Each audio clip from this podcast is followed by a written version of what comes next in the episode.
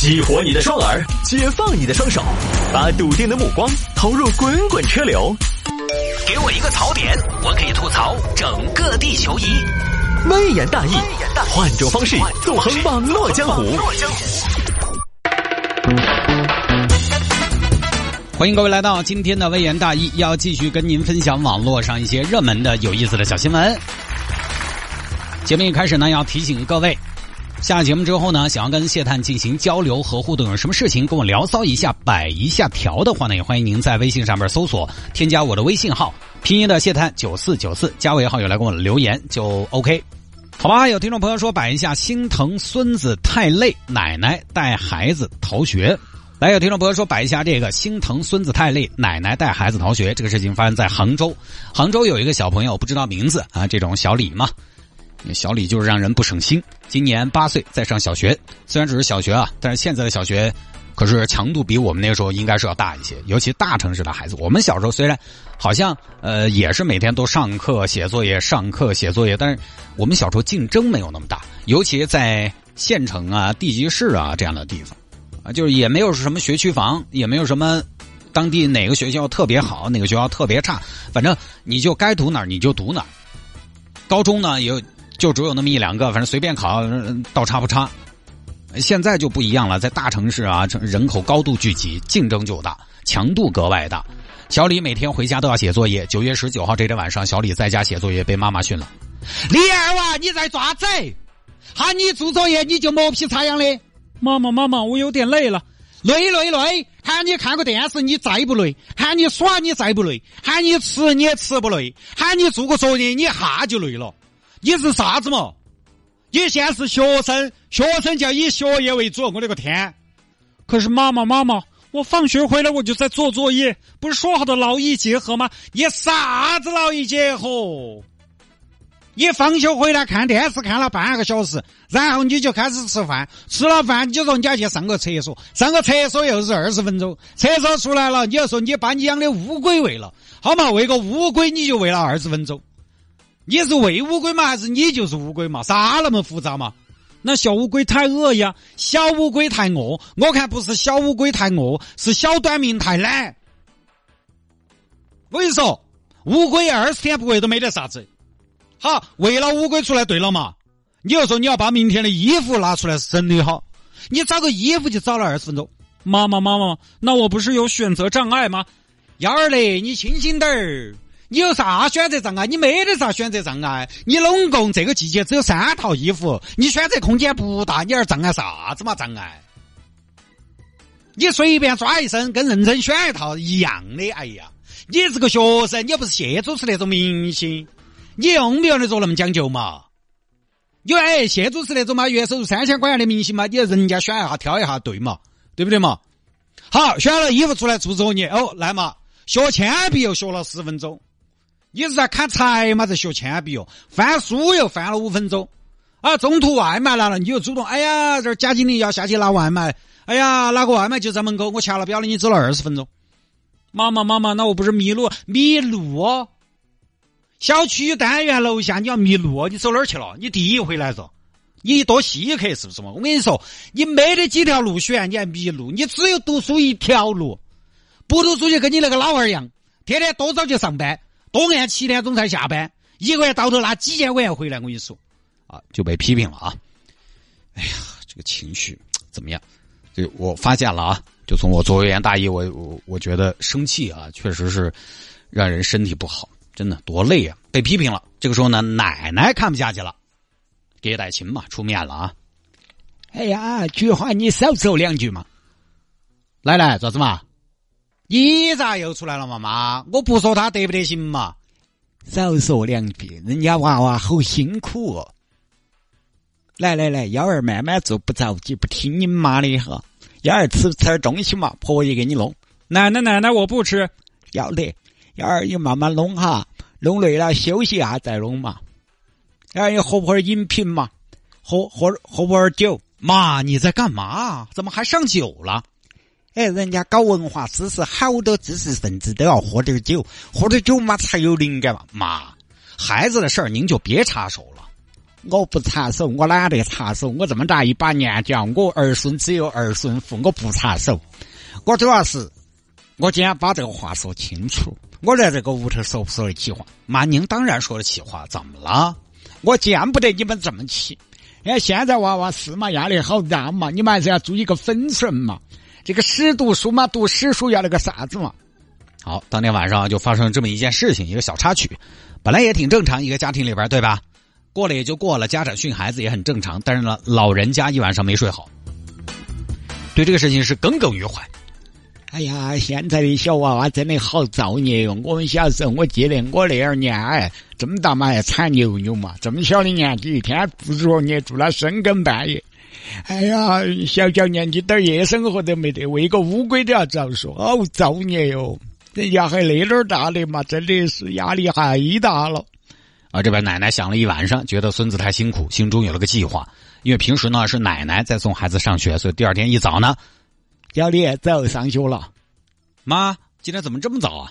差不多了嘛，早点歇嘛，啊，预习下功课嘛。哎呦，妈，你那个觉悟怎么？哎，一晚上，哎，翻天覆地的变化。我跟你说，他们就得学习，是不是就得刻苦？吃得苦中苦，方为人上人。你赶紧的啊，儿子，赶紧，赶紧跟奶奶上学。又在磨洋工，真是。好，孙子和奶奶出门了，一出门。奶奶就跟小李说出了自己的计划：“幺儿，今天不上学了啊？奶奶奶奶，为什么呀？不上了，跟奶奶节操。奶奶奶奶，您疯了吧？这是逃课呀！逃课咋子嘛？一个小学生，哎，是还是要逃点课才像话嘛？你现在小学你不逃课，你二天长大了未必逃啊。高三了逃不成哦，哎，奶奶都保不到你哦。”那可是奶奶奶奶，为什么呀？逃课老师会批评我，妈妈也要教训我，哪敢教训你啊？这次你要考三，你妈教训你，奶奶就教训他。奶奶奶奶，那您能说一下，为什么突然要带我出去抄呢？我觉得幸福来的太突然了吧？幺儿啊，奶奶看到奶奶看下你，奶奶摸一下，哎呀，我幺儿都瘦了。哎，你每天我奶奶看到你做不完的作业，我心痛啊。哎，奶奶觉得你累，你累不累嘛？我就是累啊，奶奶，该是累嘛，累就走，我们去休息一下。去哪儿啊？回老家。奶奶跟你说，你老家有山又有田，生活乐无边。那我今天不上学，我我我我跟不上啊，跟不上算了，跟不上你就慢点走，你不要跟人家的节奏，人要有自己的节奏。他学得快是他的事情，但你学得慢，你也不要骄傲哈。学得慢确实没什么好骄傲的。我们班有同学都在学五年级的内容了。你不怕？你怕啥子呢？明明你是二年级，你为啥子要学五年级的呢？对不对？没道理嘛！我跟你说，幺儿，不同的人生阶段做不同的事情。那个人还是有个自然规律。人生这条路，哪个跑得快，哪个就先走完。你爷爷就是天才，你看嘛，结果最后就是天才天才，他爷爷五十二就变成天妒英才了。他学他的五年级内容，你把一年级的巩固好，慢慢来，我们不怕。该来的会来，该会的都会，走会也耍。好，反过来学校这边啊，当天上课了，发现小李没到，点名，课桌上嗯没人。耶，小李今天咋回事？电话给小李妈妈，喂，小李妈妈，这个小李今天没来上学啊？是家里边有什么事儿吗？或者说孩子生病了啊？没来上学？不的哟，不可能。他多早就出来了嘛？他跟他奶奶两个人。哎呦，学校没看着人呢，教室里边也没有。今天整个啊，同学就没看见他，就没没来报道。啊？嘿，那跑哪儿去了呢？好，谢老师，你等一下，我赶紧给他们奶奶打个电话。这边电话打过去，当当当当，哪个？哎呀，你们妈啊！奶奶奶奶，妈妈追过来了，不怕，奶奶不得接，我给她扣了。走我们的，我们回老家，婆婆给你炸酥肉，天天我们就这放风灯儿、擦泥巴、耍河沙，安逸得很。好，这边赶紧啊，大妈这边就报警。有什么线索呢？警官，我屋头娃娃身上有电话手表，应该可以看定位。哦，那你看一下在哪儿？你赶紧看看啊。嗯，现在显示在火车东站。哦，东站。火车站啊，老谢马上组织警力到火车东站找人。另外，男孩跟奶奶一路到了火车东站，应该就有买票，买票都是实名制，查查奶奶有没有购票记录。奶奶叫什么名字啊？我买叫李菊花啊。这边一查，奶奶购买了当天下午从杭州到江西九江的火车票。同志，我们发现孩子奶奶购买了从杭州到九江的火车票啊！九江是我们老家，这个哦要回老家吗？回老家也不跟我们说一声。哎呀，行，现在这个原因先不重要，先找人。最后是在地铁里边把老人和男孩拦住了。站住不许动，再动我们开枪了。哎，老谢不要冲动嘛。大家听官，把我们拦下了咋子？我们是普通老百姓哦。大妈，这孩子谁呀？这是我们孙儿。那对了，您就是李菊花是吧？我是咋子嘛？哎呀，全家人都在找你们俩，这要去哪儿啊？二位，回老家咋子嘛？回老家也不跟家里说一声，还带着孩子。我给哪说？我今年八十多了，给他们说了，他们就不得让我回去了。我这个叫啥子？先斩后奏，将在外，军民有所不受。哎呦，老人家，你看一老一小的，家里多担心呐？为什么呀？不辞而别，还带着孩子，我心痛我们孙子。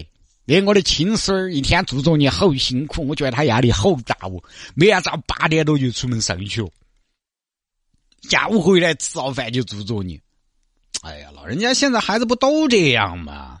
我的孙儿就不能这样，哪怕当文盲我都要宠到他。哎呦，您这个也好好跟家里商量，万一路上遇到什么危险怎么办？啊，这边被弄回去了。奶奶，奶奶。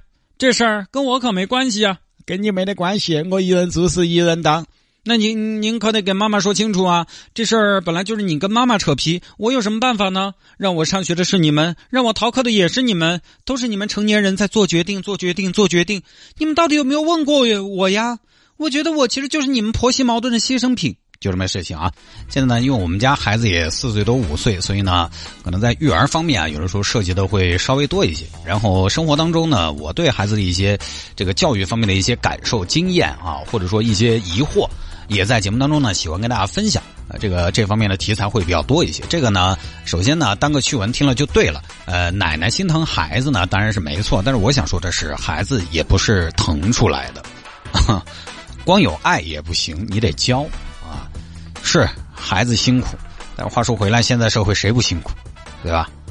人从生下来，我们为什么要接受教育？为什么要去练习很多的技能？其实就是跟人的这种动物的本性在做斗争。动物的本性是什么？动物就是吃饱了，反正就睡，睡了就起来捕猎，捕到猎吃饱了又睡。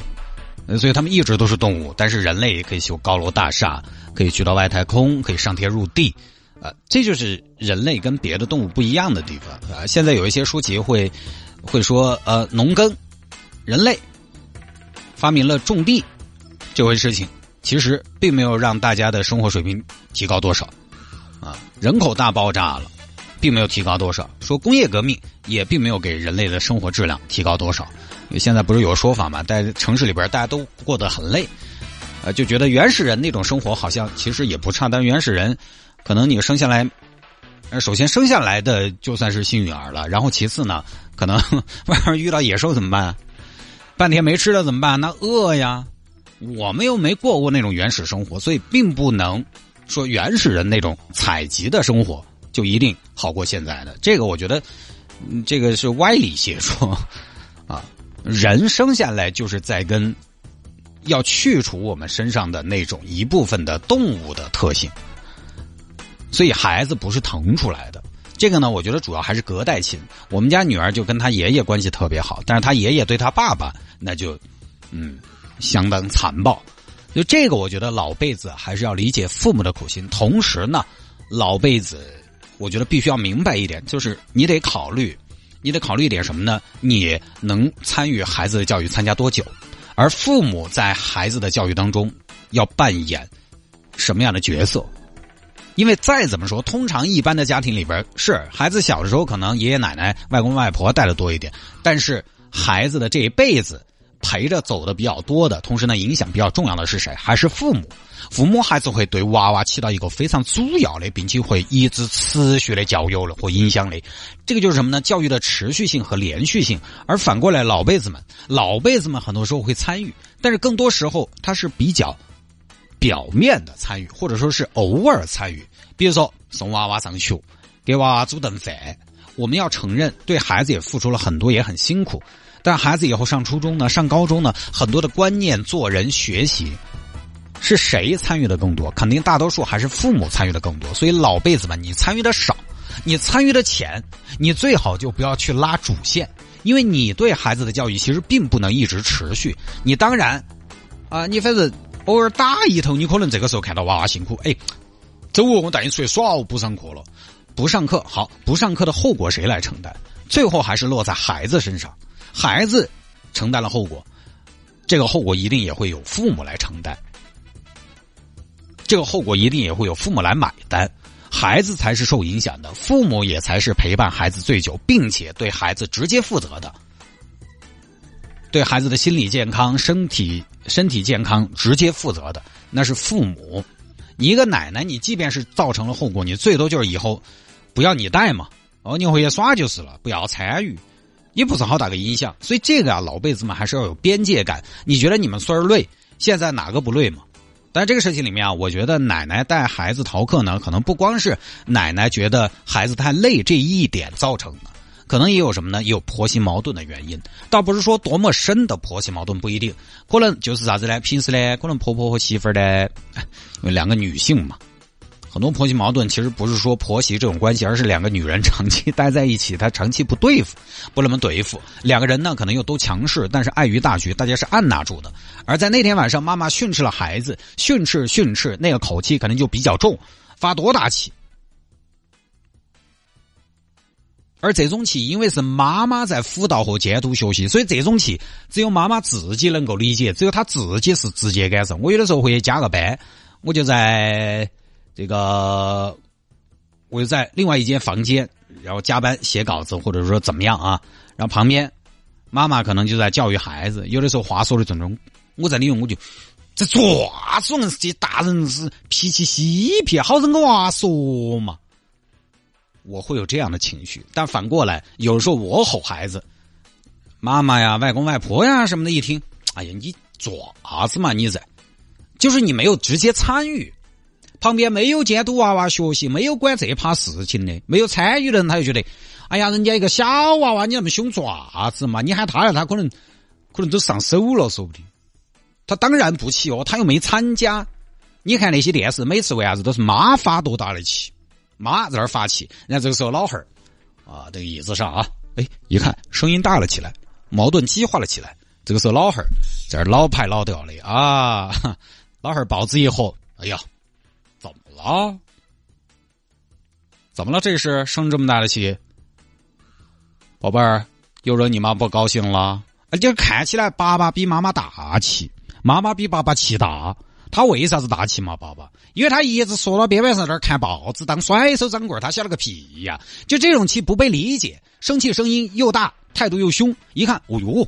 这屋头在做啥子？哦，这个人这这个情绪咋这个样子哦？这么大的人了，点儿都不会控制自己的情绪，我还在的嘛？哎，啥子就大声喧哗？啥子就哎，把我们孙儿拿来骂？不行，弄走！我的孙儿我弄走，合情合理。就其实就这么回事儿，一来一去肯定也有婆媳关系的问题。反正这个东西呢，一大家子人在一起多沟通吧。有时候在家里发脾气，大家还是注意一些无名火。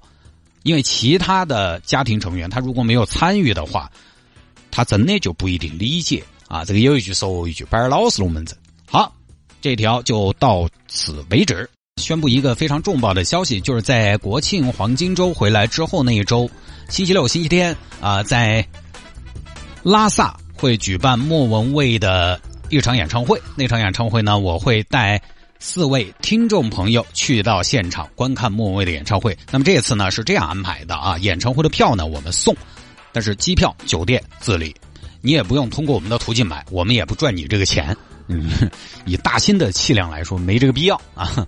但是你要让他给你包酒店、机票呢，也不太现实。所以呢，机票、酒店大家自理。或者说你骑自行车去也行，只要演唱会开始的时候你到了，那就没问题。OK，所以大家如果想报名的话呢，也可以关注一下城市之音官方的公众号“城市之音 FM 一零二六”最新那篇推文，就可以在上面留言来报名了。